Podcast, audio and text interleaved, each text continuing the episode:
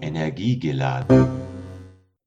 Herzlich willkommen zur Radiosendung Energiegeladen des Energiebezirk Freistadt. Mein Name ist Sonja Hackel und ich darf die heutige Sendung moderieren. Ähm, Energiegeladen beschäftigt sich mit den Themen ganz allgemein rund um Klimaschutz, Klimawandelanpassung, nachhaltiger Mobilität und erneuerbare Energien.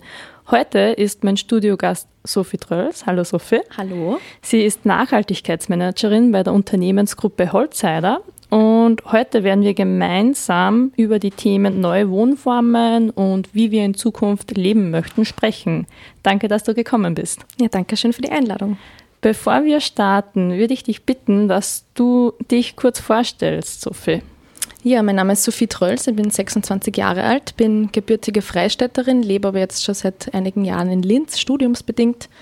Äh, bin, wie gesagt, jetzt Nachhaltigkeitsmanagerin bei der Unternehmensgruppe Holzheider, bin aber nebenbei auch noch Studentin am Wochenende und mache gerade äh, meinen Master an der Fachhochschule in Krems in Umwelt- und Nachhaltigkeitsmanagement haucht sie nach einem straffen Zeitplan oder Alltag an. Zum Glück sind jetzt Sommerferien. ähm, wie kann man sich denn deinen Beruf als Nachhaltigkeitsmanagerin bei einem Bauunternehmen vorstellen? Was sind deine Aufgaben? Wie sieht dein Alltag aus? Ja, der umfasst sehr, sehr viele verschiedene Dinge. Ganz allgemein geht es aber darum, den Nachhaltigkeitsgedanken in das Wirtschaften einzubringen. Also die Wirtschaftsweise von Unternehmen, in meinem Fall von Bauunternehmen, in Richtung Nachhaltigkeit versuchen zu lenken, was gar nicht so einfach ist, weil die, ja, wie jetzt Wirtschaft gemacht wird oder wie jetzt Geschäftstätigkeiten ausgeübt wird oder werden, ähm, ja, den Klimawandel nicht so sehr im Blick hat, wie es wünschenswert wäre. Seit wann bist du denn in dem Beruf tätig, beziehungsweise seit wann gibt es denn ein Nachhaltigkeitsmanagement bei Holzheider?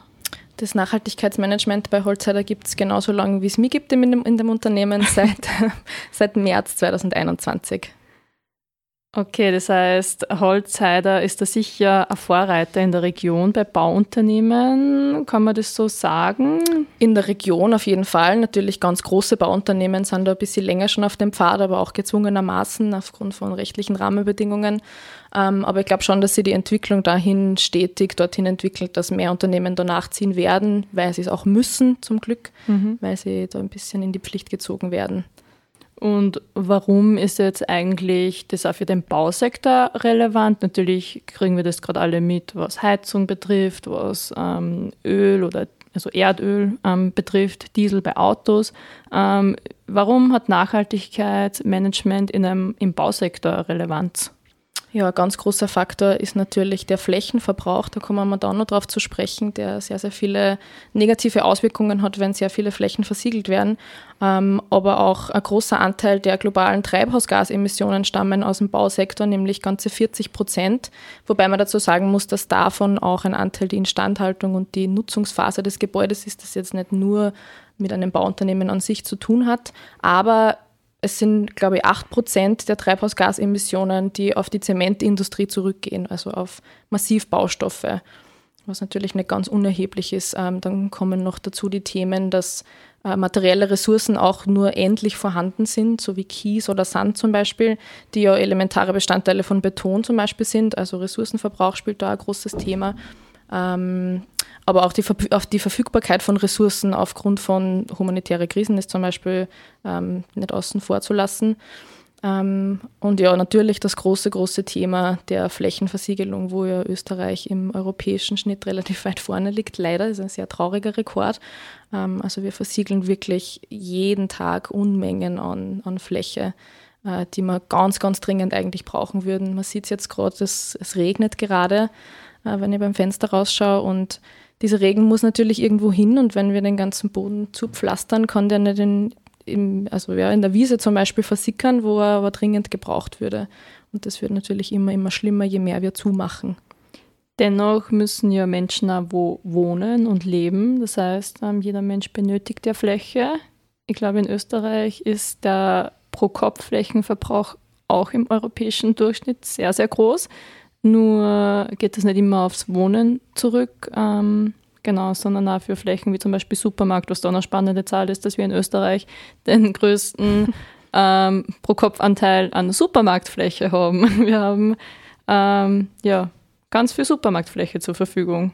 Ja, wenn man mal so ein bisschen drüber nachdenkt, wie viel Spaß und Billers äh, in jeder Ecke sind. Also man muss wirklich eigentlich nie weit gehen oder fahren, um zum nächsten Supermarkt zu kommen. Und damit einhergehend natürlich auch die Parkflächen, wenn mhm. du gerade Stichwort Fahren sagst. Ganz viele Supermärkte sind darauf aufgebaut, dass man mit dem Auto hinkommt und ähm, der Großteil dieser versiegelten Flächen bei den Supermärkten geht auf die Parkflächen zurück. Aber jetzt schweifen wir ein bisschen vom Thema ab.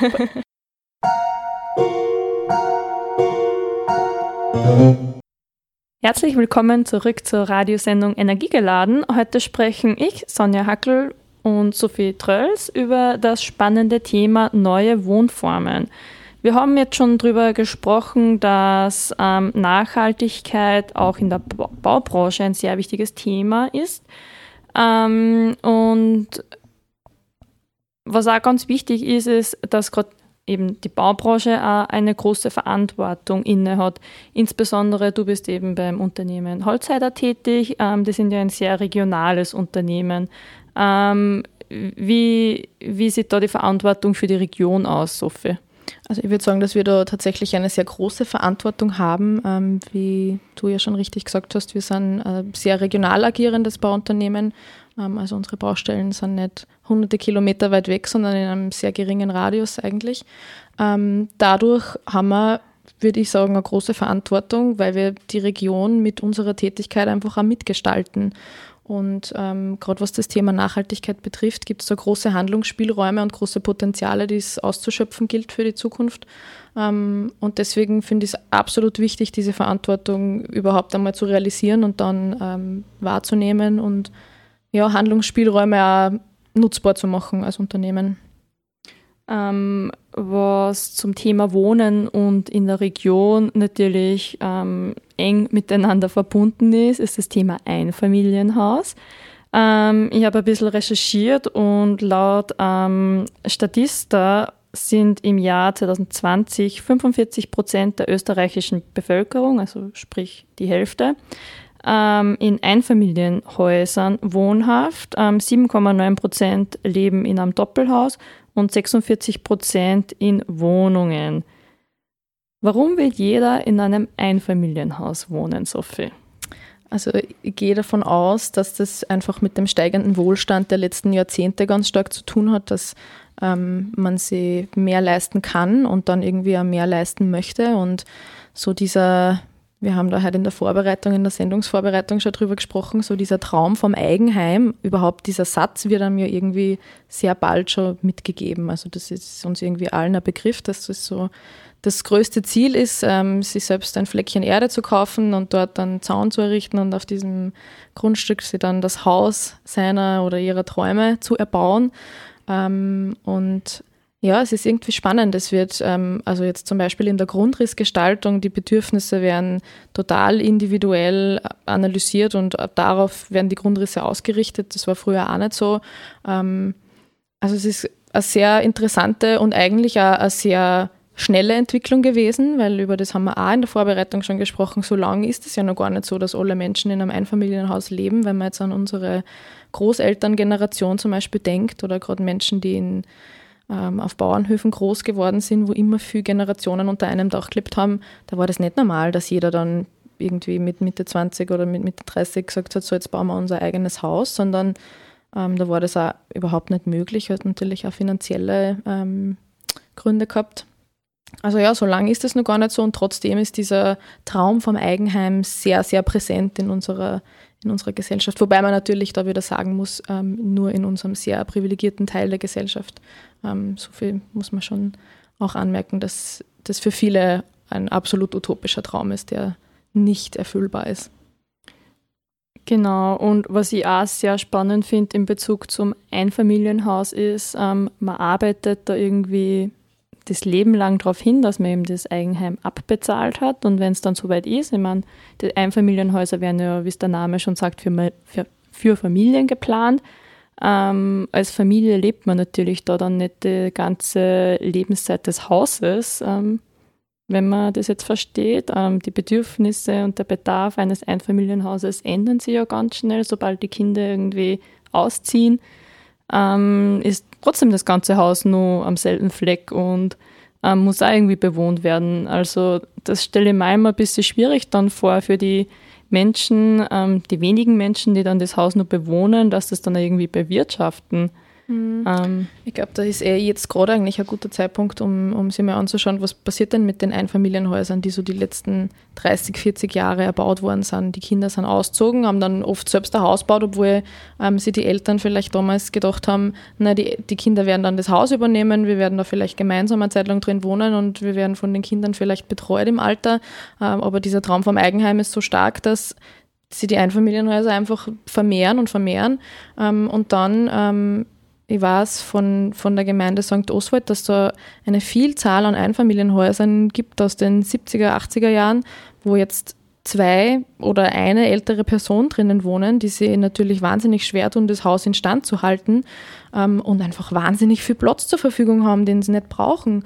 Ähm, und auf der anderen Seite andere Menschen wünschen sich das Eigenheim und kaufen sich einen Grund und bauen dort wieder ein Haus hin. Und die Frage stellt sich dann natürlich, wie wird es denen gehen in 40 Jahren? Werden die dann auch alleine in diesem Haus sitzen und nicht wissen, wie sie es instand halten sollen? Also es ist eine sehr spannende Entwicklung.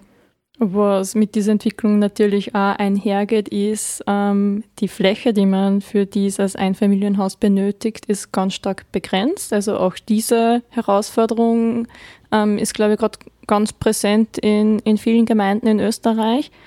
Ähm, du hast eh vorhin schon gesagt, wir sind Spitzenverbraucher in Europa. Wir versiegeln in Österreich 13 Hektar pro Tag.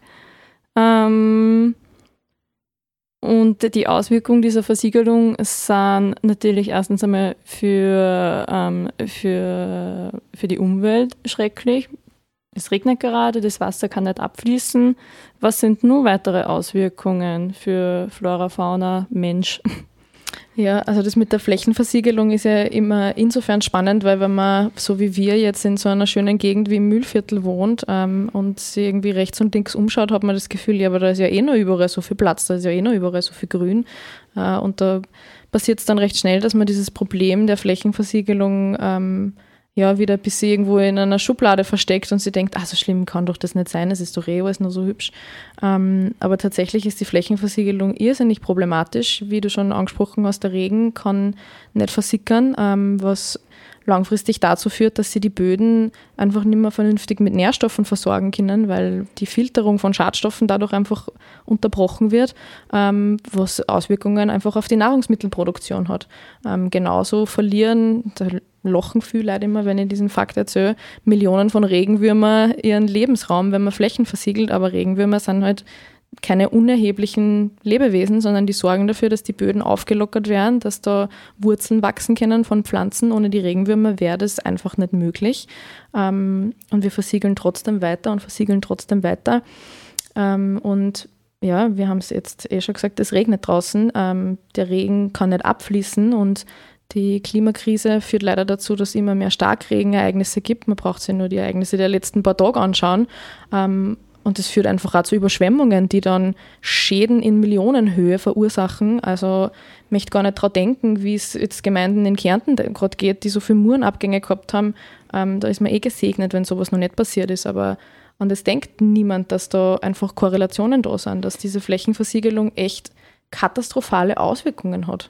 Es ist ja irgendwie ein paradoxer Kreislauf, wenn man sich überlegt, dass der Grund für diese Überschwemmungen quasi ähm, eben das eigene Haus möglicherweise ist, wenn man es jetzt ein bisschen überspitzt formuliert und durch die Starkregenereignisse ähm, das dann eigene aber, Haus zerstört wird. Ja, mhm. ähm, also dass genau dieser Faktor dann ähm, negative Faktoren eben wie Überschwemmungen vorantreibt.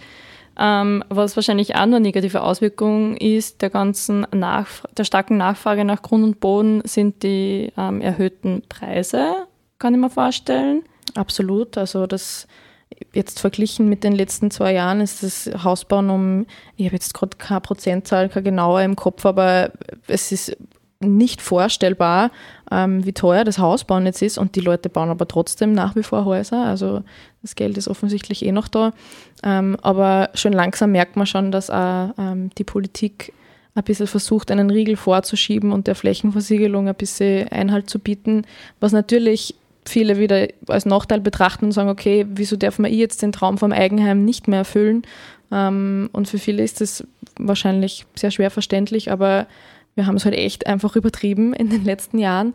Ähm, und was zum Beispiel eine sehr aktuelle Entwicklung ist, ist, dass die ähm, Wohnbaukreditvergabe massiv eingeschränkt worden ist durch die Erhöhung von der Eigenkapitalquote, was für sehr, sehr viele das Hausbauen dann einfach auch nicht mehr möglich macht. Und ähm, ja, von BürgerInnen wird immer nur darauf gepocht, einen ähm, Umwidmungsstopp einzulegen, dass keine Grünflächen mehr in Bauland umgewidmet werden. Ähm, schauen wir mal, wie lange das noch dauert, aber ich gehe davon aus, nicht mehr sehr lange, weil wir wirklich, wie wir schon gesagt haben, traurige Spitzenreiter in der Flächenversiegelung in Europa sind. Du hast jetzt auch noch einen spannenden Aspekt erwähnt. Ähm, wenn wir natürlich diese wertvollen Flächen versiegeln, einst ehemalige landwirtschaftliche Flächen ähm, zu Bauland umwidmen, dann gehen uns natürlich diese Flächen für die Nahrungsmittelproduktion ähm, verloren. Das heißt, ja, auf jeder Ebene, die wir uns im Leben irgendwie vorstellen können, hat es ausschließlich negative Auswirkungen, kann man fast sagen. Naja, also die positive Auswirkung davon ist, dass das Auto wo geparkt werden kann und dass wir ein Einfamilienhaus verbauen können, aber ähm, genau. Sarkasmusende. ähm, was auch noch eine spannende Entwicklung ist, ähm, während ähm, wir ganz viel verbauen, ganz viel Einfamilienhäuser bauen, ähm, steigt aber in Österreich der Anteil der Single-Haushalte. Sprich, wir haben es jetzt eh schon öfter erwähnt, die Pro-Kopf-Fläche in Österreich ist eben sehr hoch. Ähm, die Haushaltsgröße hat sich von 1990 ähm, bis 2019 von 2,61 Personen auf 2,21 Personen reduziert. Ähm, Single, der Single-Haushalt ist mittlerweile die dominierende ähm, Haushaltsform, quasi Anzahl der Personen im Haushalt. Ähm, das heißt auch, dass 37,5 Prozent der Menschen in Österreich alleine wohnen. Was hat das jetzt für, für einen Effekt? Ja, wenn man auf die letzten zwei Jahre zurückschaut, glaube ich, ist sehr offensichtlich, was ein ganz schrecklicher Effekt von, vom Alleinewohnen ist, nämlich Vereinsamung. Wir haben die letzten zwei Jahre ja leider sehr viel in unseren Wohnungen oder Häusern verbringen müssen, pandemiebedingt. Ähm, und die Auswirkungen davon sind jetzt allgegenwärtig, nämlich es ist einfach ein massiver Schaden ähm, der mentalen Gesundheit der Menschen zugefügt worden. Und das wird natürlich, hätten diese Menschen nicht alleine gewohnt, wäre das vielleicht anders gewesen. Also ähm, das ist eine sehr traurige Entwicklung, finde ich. Und ja, also die mentale Gesundheit leidet da ganz augenscheinlich bei sehr, sehr vielen Menschen und ist ja leider nur immer ein sehr unterschätztes Problem in der Gesellschaft. Was man ähm, jetzt wahrscheinlich gerade ganz akut merkt, wenn man alleine wohnt, sind auf einmal die steigenden Kosten. Absolut, ja. Kosten ja immer ein wichtiger Faktor und jetzt die Energiekosten steigen, die Lebensmittelpreise steigen, ähm, die Mietpreise steigen. Also ich könnte mir es gar nicht vorstellen, wie ich das stemmen könnte. Momentan würde ich alleine leben. Ähm, nur mal so als ähm, Referenz, ähm, eine Singlewohnung in Linz, was jetzt nicht ganz das teuerste Pflaster in Österreich ist, aber dennoch nicht günstig, ähm, kostet ohne Heizkosten, ohne Stromkosten, ohne äh, sonstige Kosten 400 Euro pro Monat. Dazu kommen dann eben noch so Sachen wie das Auto, eh wie gesagt der Strom, die Heizung, das Internet, das Handy, die Lebensmittel. Ähm, also die Kosten sind da wirklich im Vergleich zu jetzt einem Mehrpersonenhaushalt viel, viel höher. Und ähm, das ist natürlich ein Faktor, den man nicht einfach außer Acht lassen kann. Und dann gibt es natürlich nur diesen Riesenfaktor Ressourcenverbrauch, weil ein Mensch, der alleine eine Wohnung bewohnt, alleine einen Geschirrspüler nutzt, alleine eine Waschmaschine nutzt, alleine ähm, ja, eine Bohrmaschine daheim eine Bohrmaschine nutzt, was er immer alleine ein Auto nutzt. Ähm, da ist einfach der Pro-Kopf-Ressourcenverbrauch in Relation unglaublich und einfach auch völlig unnötig, wenn man mal drüber nachdenkt, wie oft man seine Waschmaschine in einem Single-Haushalt wahrscheinlich einschaltet oder sein Geschirrspüler oder was auch immer. Ähm, also ja, sehr, sehr viele negative Effekte von diesen Single-Haushalten, würde ich sagen. Und ein weiter spannender Trend in diesem ganzen ähm, Themen Bereich ist auch nur der Fakt, dass wir durch unseren Wohlstand ähm, in Österreich eine hohe Lebenserwartung haben und diese immer weiter steigt. In zehn Jahren wird über ein Drittel der österreichischen Bevölkerung über 60 Jahren sein. Ähm, das bedeutet natürlich auch, dass sie die Anforderungen dieser oder der österreichischen Bevölkerung ändert, ähm, auch die Anforderungen der Wohnform. Ähm, was genau bedeutet das?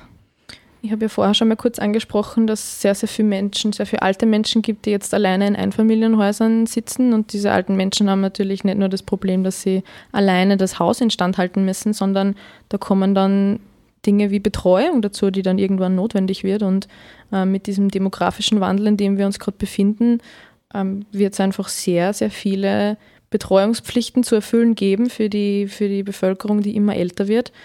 Und gleichzeitig ist dieses Angebot aber nicht da. Das Angebot ist ja jetzt schon nicht da. Man liest jetzt schon ähm, davon, dass keine 24-Stunden-BetreuerInnen ähm, da sind für, für ältere Menschen. Ähm, und da, oder Betreuungsplätze in Altenheimen ist genau das Gleiche. Die Wartelisten sind ja da elend lang.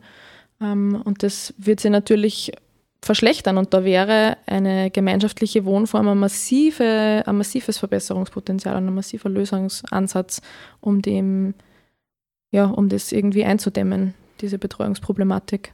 Was auch noch eine weitere Betreuungsproblematik ist, aber für eine andere Altersgruppe, ist natürlich auch die Betreuung von Kleinkindern, ähm, was da wahrscheinlich auch zu Buche schlägt. Dadurch, dass jetzt auch Frauen arbeiten gehen dürfen, ähm, müssen die Kinder natürlich ähm, betreut werden. Und wenn man eben in einem Einfamilienhaus wohnt, wo man vielleicht die Nachbarn zwar kennt, aber jetzt auch nicht irgendwie eine gute Beziehung hat, dann äh, braucht man auch für die Kinder dann wieder Betreuungsplätze. Also auch hierfür gäbe es eigentlich mm, ja neue, zukunftsfähige Ansätze durch neue Wohnformen.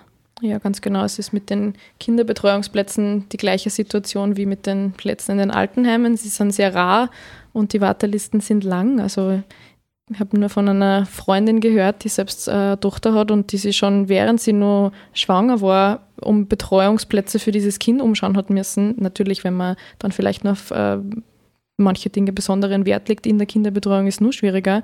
Aber da war ich schon sehr schockiert. Und für manche ähm, Familien ist es einfach auch notwendig, dass, die, dass beide Elternteile arbeiten gehen, weil es finanziell nicht anders ausgeht. Und da stellt sich dann die Frage, was passiert mit den Kindern? Und ähm, das wäre einfach eine tolle Synergie, alte Menschen und Kinder da zusammenzubringen und ähm, die Betreuung beider Seiten zu verknüpfen. Da gibt es eh jetzt schon Lösungsansätze und Konzepte, die gut funktionieren, aber es ist doch eine tolle Vorstellung eigentlich, dass dann sowohl die alten Menschen als auch die Kinder betreut sind, gleichzeitig eine Beschäftigung haben, Spaß haben und die Eltern der Kinder und die Kinder der alten Menschen eine Sorge weniger haben. Wie es früher eigentlich war.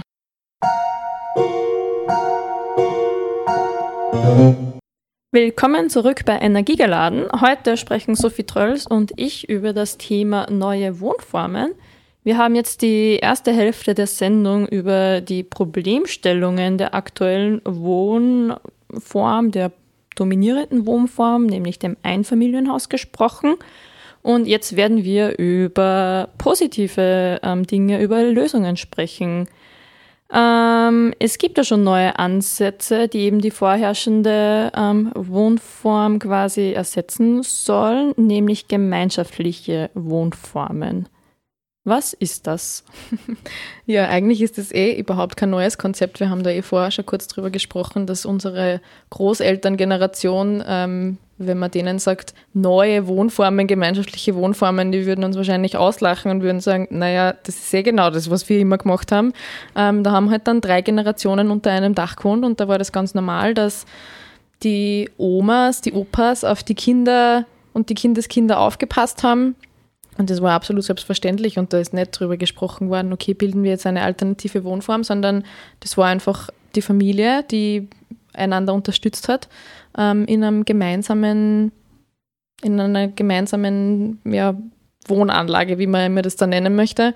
Ähm, und genau auf diese Wohnformen versucht man sich jetzt wieder zu besinnen und ähm, ja, der Begriff gemeinschaftliches Wohnen ist sehr dehnbar. Es gibt da verschiedene Formen, über das werden wir dann später noch sprechen. Ähm, aber so ganz allgemein ist es einfach ein gruppenorientiertes, eine gruppenorientierte Wohnorganisation, in welcher Form dann auch immer. Ähm, ich glaube, uns ist allen die gute alte Studentinnen-WG ein Begriff, ist auch nichts anderes als gemeinschaftliches Wohnen, wo sich einfach Menschen eine Wohnung teilen, wo sie Rückzugsorte für, für sich selbst haben und dann aber gemeinschaftlich genutzte Räume. Und genau das ist es eigentlich, ähm, eine Form von Wohnorganisation, wo es private Rückzugsbereiche gibt, genauso wie gemeinschaftlich genutzte Bereiche in unterschiedlicher Ausführung, in unterschiedlichen Größen. Die Frage ist wahrscheinlich jetzt ein bisschen überflüssig, aber ich möchte sie zur äh, Vollständigkeit halber trotzdem stellen. Was sind die Vorteile davon?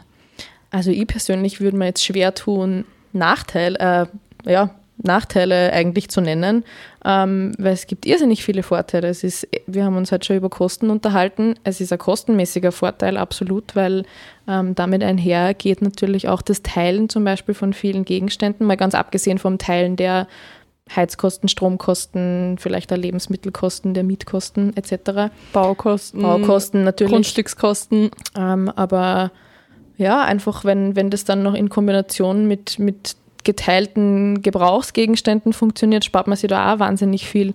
Dann der riesige Vorteil einfach einer Gemeinschaft, dass man Menschen hat, die einen unterstützen, die man selbst unterstützen kann und einfach eine, ja, eine soziale Gruppe um sich hat, mit der man sich unterhalten kann, mit der man sich austauschen kann, wie wir auch vorher schon besprochen haben, nach zwei Jahren Pandemien. Pandemie ist uns natürlich jetzt allen sehr bewusst, wie wichtig das ist, dass man mit Menschen im Austausch steht. Also ein, ja, ein riesengroßer Vorteil. Ähm, jetzt ein bisschen noch aus, aus der Sicht vielleicht von, von Bauunternehmen ist bei so gemeinschaftlichen Wohnformen ein Riesenvorteil die Flexibilität einfach, weil, ähm, wie wir schon vorher gesprochen haben, bei Einfamilienhäusern werden die Grundrisse ganz individuell auf die Familien angepasst, die diese Häuser bauen. Ähm, was ist aber jetzt, wenn sie die Bedürfnisse der nächsten Generation, die dann in dem Haus lebt, völlig verändert haben? Dann ist nicht so leicht, dass man sagt, okay, wir switchen da jetzt die Räume herum, äh, bei gemeinschaftlichen Wohnformen ist das normalerweise viel flexibler alles organisiert und es gibt vielleicht ähm, ja, modulare Grundrisse, wo einfach schneller herumgeswitcht werden kann und Bedürfnisse, also veränderte Bedürfnisse ähm, sehr irgendwie auswirken können. Was bedeutet modulare Bauweise? Modulare Bauweise kann man sich eigentlich vereinfacht so ein bisschen vorstellen wie ein Lego-Haus, würde ich jetzt sagen, ähm, wo entweder Räume oder ganze Wohnungsteile wie Module flexibel zusammengebaut werden können. Also ja, eigentlich, wenn man ein bisschen so an ein Lego-Haus denkt, ist das eigentlich nichts anderes. Ähm, bietet einfach eine irrsinnige Flexibilität, wie schon gesagt, und einfach die Möglichkeit, diese Module unterschiedlich anzuordnen, also mit einem, mit einem Grundmodul, das immer eigentlich gleich vielleicht angeordnet ist, ähm, ja, spielerisch sich ein bisschen kreativ auch zu bewegen und zu schauen, okay, was kann man mit diesen Modulen jetzt machen und wie kann man mit diesen Modulen unterschiedliche Bedürfnisse, also mit dem gleichen Modul unterschiedliche Bedürfnisse erfüllen. Das bedeutet, wenn ich jetzt als Familie in so einem modularen ähm, Bauobjekt wohne, ähm, kann ich einfach eins dieser Module wegnehmen, sobald quasi ähm, eine Person auszieht. Zum Beispiel, ja. Da gibt es natürlich dann auch wieder unterschiedliche Formen, wie das funktioniert, aber so könnte man sich vorstellen. Es gibt ähm, durchaus Wohnsiedlungen, wo das genauso ist. Das ähm, gibt es zum Beispiel dann, ist schon dann aus wie Container zum Beispiel, die man dann verbinden kann oder wieder separieren kann voneinander und dann sagen kann, okay, jetzt haben wir Familie mit sechs Menschen, brauchen wir vier Module und dann ziehen zwei Menschen aus, dann gehen wir eins weg. Oder man macht eine Gartenhütte draus, ist das auch Zum möglich? Beispiel, ich gehe davon aus, ja. Oder ein Atelier fünf Meter weiter entfernt. Ich muss sagen, ich bin jetzt keine Expertin für modulares Bauen. Das ist jetzt nur meine sehr unqualifizierte ähm, Erklärung, aber so kann man sich das vorstellen, ja. Okay, ähm, ist das jetzt schon eine Form vom gemeinschaftlichen Wohnen oder ist das eine Bauweise?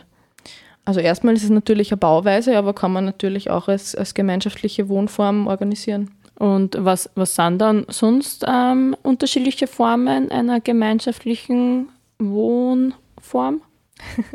ähm, ja, eine gemeinschaftliche, eine Art von gemeinschaftlicher Wohnform, die uns wahrscheinlich allen ein Begriff ist oder die wir alle irgendwie ein bisschen kennen, ähm, ist das Co-Housing. Das heißt, da gibt es ähm, eigene private Wohneinheiten, also wirkliche Wohneinheiten, wo es dann nicht nur wie in der Wohngemeinschaft, in der StudentInnen-WG ähm, auch eine Gemeinschaft, die auch eine gemeinschaftliche Wohnform ist, äh, wo jeder vielleicht nur ein Zimmer hat und dann Küche, Wohnzimmer geteilt werden, ähm, gibt es im Co-Housing ganze private Wohneinheiten, das heißt mit Bad, mit Schlafräumen, mit Erholungsräumen, was auch immer.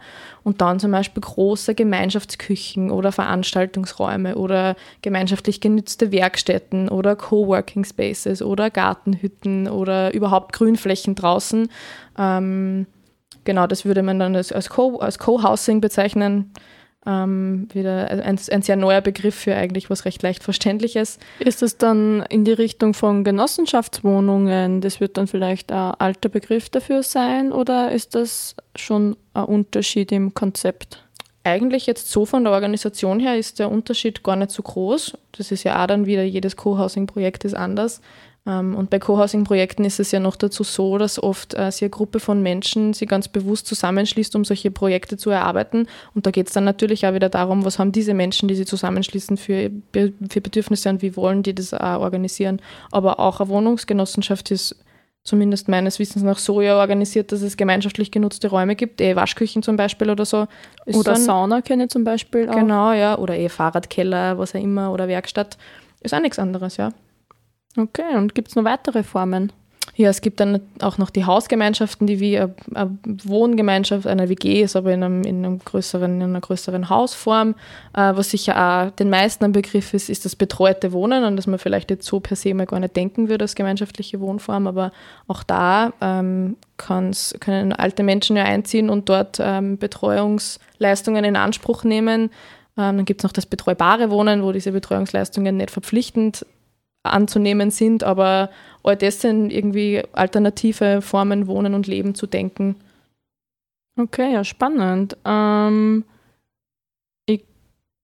Gibt es da eigentlich in der Region schon Beispiele oder überhaupt in Österreich? In Österreich gibt es eine ganz lange Liste an bestehenden Projekten, manche, die schon wirklich lange sehr etabliert sind. Mir fällt da zum Beispiel Pomali ein in Niederösterreich, ähm, das eben genau so organisiert ist, dass es private Wohneinheiten gibt, ähm, unterschiedlicher Größe ähm, und dann große gemeinschaftlich genützte Räume. Und das funktioniert auch wie ein Verein.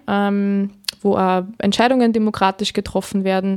Und da gibt es zum Beispiel, ähm, die kriegen äh, gesammelte Lebensmittelanlieferung jede Woche oder was auch immer, ähm, alle paar Tage.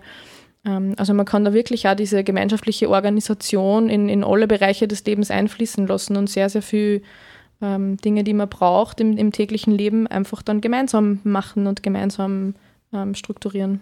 Was auch ja oft ähm, der Fall ist, ist, dass gemeinsam gekocht wird oder dass ähm, gewisse Personen pro Tag quasi für die Verpflegung verantwortlich, verantwortlich sind, oder? Genau, ja, was auch ein Riesenvorteil ist, gerade wenn man an berufstätige Eltern denkt, die vielleicht Kinder haben, ähm, dass die dann nach Hause kommen, sowohl die Kinder als auch die Eltern und, und was zu essen haben. Also das ist eher ganz ein feines Beispiel dafür, wie man sie, wie man sie gegenseitig einfach unterstützen kann und sie wahnsinnig viel im Leben erleichtern kann einfach durch dieses gemeinschaftliche Wohnen und durch dieses gegenseitige Helfen. Mhm. Ja, super.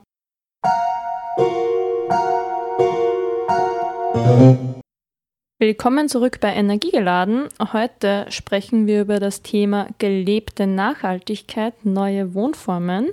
Ähm, wir haben jetzt schon über gemeinschaftliches Wohnen gesprochen, insbesondere über das Beispiel Pomali in Niederösterreich. Und wir haben auch schon gesprochen darüber, dass ganz viel ähm, quasi ähm, Benefits bringt, wenn man dort als Mensch wohnt ähm, und dass sich die Menschen auch ganz unterschiedlich einbringen können. Genau, bei Pomali ist es ähm, zum Beispiel so, dass äh, auf der Homepage von diesem Projekt kann man sich gerne anschauen. Ich glaube, es ist pomali.at, bin mir jetzt nicht ganz sicher, aber man findet es auf jeden Fall. Ähm, da ist ähm, aufgelistet, was die Personen, die in dieser Gemeinschaft leben, für Kompetenzen haben und womit sie andere Menschen unterstützen können. Also da ist dann eine Auflistung zum Beispiel von Physio- oder PsychotherapeutInnen oder von irgendwie handwerklich berufstätigen Menschen. Ähm, und ich finde, alleine das zeigt schon, was für eine Vielfalt in so einer Gemeinschaft an, an Know-how, an Wissen, ähm, an Kompetenzen bietet, ähm, das für alle dann nutzbar wird. Und im Fall von Pomali, äh, da leben 84 Menschen, also das ist schon ganz schön was wenn man sich überlegt, wie viel da, ja, wie viele, wie viel Vielfalt da zusammenkommt. Ähm, ich kann mich auch nur erinnern, ich glaube, dass da vier oder fünf verschiedene Sprachen gesprochen werden. Ähm, also das ist echt so, so spannend und da gibt es, glaube ich, so viel zu entdecken in dieser Gemeinschaft. Und diese Räume, die es dort gibt, diese gemeinschaftlich genutzten Räume, werden auch oft für Veranstaltungen genutzt, wo natürlich dann auch jetzt Personen, die nicht in der Gemeinschaft leben, ähm, kommen. Ich schätze, dass man das wahrscheinlich auch mieten kann dort. Also es ist wirklich eine tolle Sache und wenn man an diesen Austausch denkt, der dort stattfinden kann, ähm, finde ich das total wünschenswert. Man wächst halt einfach auch extrem, oder? Miteinander. Wie, ja, natürlich. Also ich glaube, man kann nur voneinander lernen, wenn man in so einer Gemeinschaft lebt, wo so viele Menschen so viele unterschiedliche Sachen mitbringen. Ich glaube, das Problem ist ein bisschen, warum die Wohnform jetzt so nicht so stark in der gesellschaftlichen Mitte angelangt ist, dass einfach der Begriff die Gemeinschaft immer so ein bisschen negativer behaftet ist. Das hat dann gleich irgend sowas von einer mm, ja, von einer negativen Gruppierung konnte man vorstellen. Ja, also ich finde, ähm, gerade ähm, wenn man in ländlichen Gegenden wohnt, gibt es ja dann oft irgendwie Streitigkeiten zwischen, zwischen NachbarInnen und gerade Menschen, die sich in solche Situationen dann befinden, ähm, können sie wahrscheinlich sehr schwer vorstellen, in so gemeinschaftlichen Wohnformen zu leben, weil sie sich denken, oh Gott, dann muss ich mit meinem Nachbarn, mit meiner Nachbarin, muss ich vielleicht nur auf die Bedürfnisse von denen eingehen, obwohl das ja eigentlich gar nicht so schwer ist. Also es, ähm, das ist wahrscheinlich, würde ich sagen, die, die größte Herausforderung, die es in so gemeinschaftlichen Wohnformen irgendwie ergibt, sind einfach zwischenmenschliche Konfliktpotenziale, die man ja aber eigentlich im Leben in anderen, in anderen Situationen hat. Und auf der anderen Seite kann man wahrscheinlich, wenn man in so einer Gemeinschaft lebt, die eben zum Beispiel auch demokratisch organisiert ist, wahnsinnig viel dazulernen über das Entschärfen von solchen Konflikten oder über Kommunikation mit anderen Menschen und wie man ähm, gleichzeitig die Erfüllung seiner eigenen Bedürfnisse priorisieren kann, aber auch die Bedürfnisse der anderen Menschen ähm, nicht außer Acht lässt und so, dass irgendwie dann jeder glücklich und zufrieden ist und ähm, zwar ist das die größte Herausforderung in solchen Projekten, ich glaube aber, dass das absolut schaffbar ist, beziehungsweise der Beweis ist ja da, dass es schaffbar ist, sonst wären die Menschen in diesen gemeinschaftlichen Wohnformen nicht so glücklich und das sind sie zweifelsohne.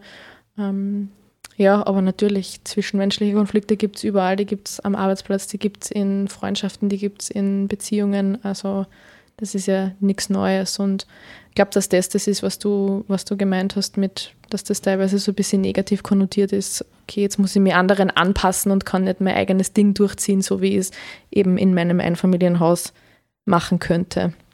Wobei da einfach, finde ich, man sich die Frage stellen muss, ist das immer notwendig, dass man immer seinen eigenen Schädel durchsetzen kann und immer alles so machen kann, wie man sich selbst vorstellt? Oder ist nicht auch oft nicht auf, von anderen dann zu lernen und vielleicht zu merken, ah, okay, der hat jetzt vielleicht eine Idee, die mir eher ganz gut gefällt. Kann ich voll und ganz unterzeichnen. Ähm, Gibt es sonst noch Herausforderungen? Ich kann mir vorstellen, wenn viele Menschen quasi ähm, gemeinsam Entscheidungen treffen, ähm, auch wenn es um Investitionen oder Anschaffungen geht, ist da vielleicht eben das Thema Finanzierung ein Problem oder könnte ein Problem darstellen? Ja, man sagt ja immer, beim Geld hört sich die Freundschaft auf und das ist wahrscheinlich bei solchen, bei der Organisation solcher Projekte oft auch nicht anders.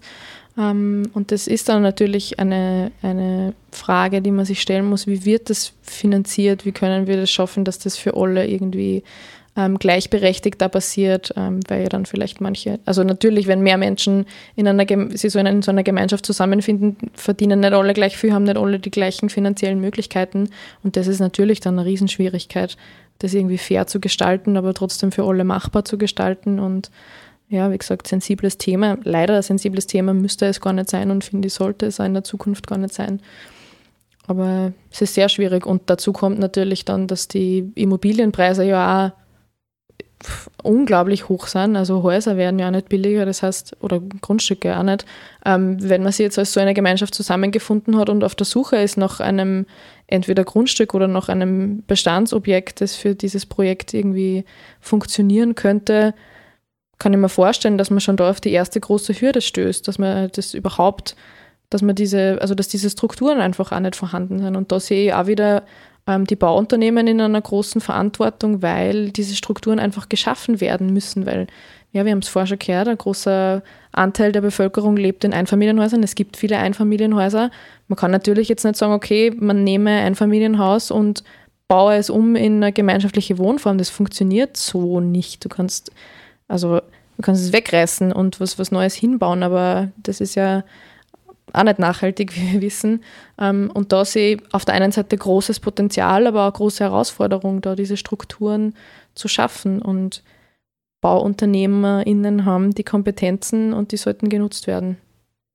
Gibt es da in der Region schon Ansätze oder ähm, zumindest ähm, Ideen oder Zusammenschlüsse von Personen oder ähm, Unternehmen, das in der Region irgendwie voranzutreiben? Also bei uns jetzt in der Region äh, hat es ein Projekt gegeben ähm, mit der Liederregion Mühlvierter Kernland, wo die Firma Holzheider beteiligt war als Kooperationspartner, ähm, wo eine Plattform geschaffen worden ist, eine Online-Plattform, heißt wohneningemeinschaft.at, ähm, wo sie Gleichgesinnte zusammenfinden können. Im Grunde wie so eine Suchen- und Finden-Plattform für gemeinschaftliche Wohnformen. Ähm, da hat es aber auch Informationsveranstaltungen gegeben zu, zu dem Thema ganz allgemein. Ähm, äh, aufgebaut auf einer, auf einer Umfrage oder Forschungsarbeit, was überhaupt, was sind denn überhaupt die Wohnbedürfnisse der Menschen? Und da ist, war diese Forschungsarbeit nicht die einzige, da gibt es ganz, ganz viele, die sehr klar zeigen, die Bedürfnisse der Menschen verändern sich und es, diese, ja, diese Individualisierung geht wieder ein bisschen zurück und es, dieser Gemeinschaftsgedanke wird wieder stärker und größer und an diese Bedürfnisse an gepasst, muss man, muss man sie einfach weiterentwickeln und müssen sie in Wohnformen weiterentwickeln. Äh, und diese Plattform, wie gesagt, es gibt sie immer noch, so eine tolle Homepage, kann man sich anschauen. Ähm, eben auch die Liste mit ähm, gemeinschaftlichen Wohnprojekten in Österreich findet man dort. Und man kann auch dort Gleichgesinnte finden, die vielleicht ähnliche, ähnliche Ideen und ähnliche Wünsche haben, was Wohnen und Leben in der Zukunft betrifft.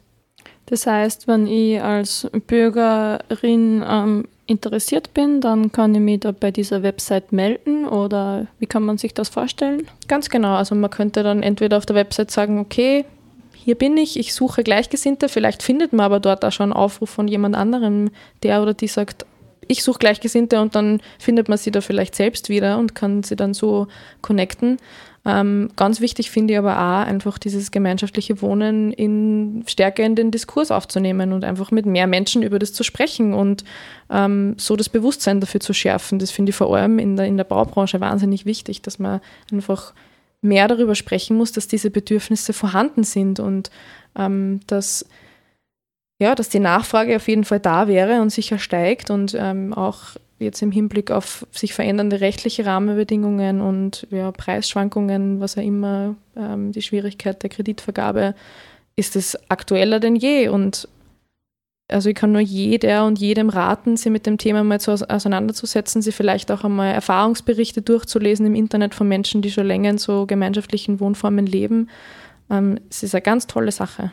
Ich glaube, es ist einmal ganz wichtig, ähm, dass man sich das auch vor Ort irgendwie anschauen kann, dass ich auch wieder zu einem gewissen Maße die Bauunternehmen in der Region in der Verantwortung, dass einfach so Beispiele schaffen, weil sicher kann ich mich online informieren, ich kann drüber lesen, aber das Gefühl, glaube ich, was in so einer Gemeinschaft herrscht, kann man nur vor Ort erleben. Ganz genau. Also bei ich gehe davon aus, es ist bei mehreren Projekten so, aber bei Pomali kann man auch hinfahren, also da kann man sich als Besucherin anmelden, ähm, kann auch mit Gruppen hinfahren. Auch der Energiebezirk hat ja da schon mal eine Exkursion organisiert.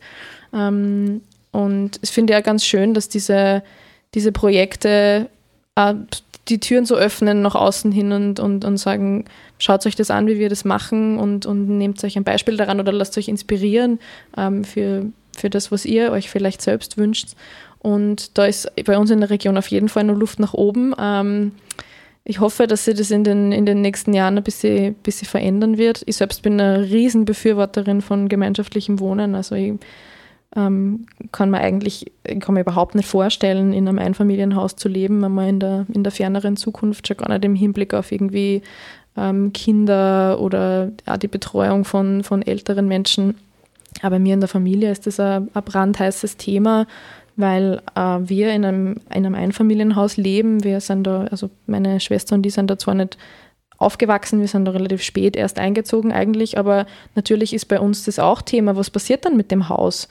Möchte das jemand haben? Unsere Eltern werden irgendwann diesen Platz auch nicht mehr brauchen, wenn wir dann irgendwo, irgendwo anders sesshaft werden. Und was passiert dann mit dem Platz? Der soll ja dann auch nicht ungenutzt bleiben. Und ähm, Gerade für ja, Einfamilienhäuser, die dann in wahnsinnig wunderschönen Gegenden mitten in der Natur stehen, wäre das einfach so eine Verschwendung dieses wertvollen Lebensraums, dort nicht irgendwie was Neues zu machen. Und ja, ich glaube, die Möglichkeiten sind endlos, die Potenziale sind riesig, das Know-how ist vorhanden, die, die Nachfrage und die Bedürfnisse sind vorhanden. Also was hält uns eigentlich noch davon ab?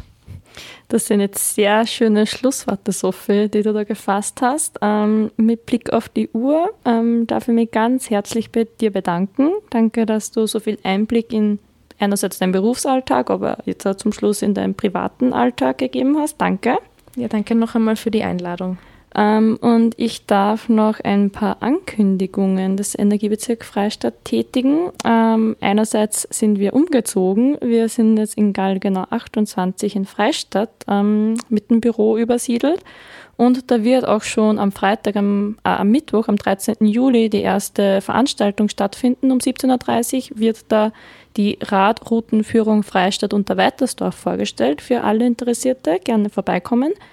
Und eine weitere Veranstaltung, die ich ankündigen möchte, ist die Exkursion in den Wald der Zukunft in Freistadt am 22. Juli von 15 bis 17 Uhr. Treffpunkt ist in der Zelle Tau beim Start des ähm, Flips, äh, Flaps Fit Weges. Ähm, da wird im Stationenbetrieb Einblicke ähm, von Martin Später, vom Bezirksförster, in den Wald der Zukunft, in Bewirtschaftungsmethoden, in Baumartenauswahl und ähm, genau in, in den Ausblick quasi der, des Wald, ähm, vom Wald geben. Ähm, genau, ähm, somit dürfen wir uns auch schon verabschieden. Danke fürs Zuhören und bis zum nächsten Mal bei Energiegeladen. Mm-hmm.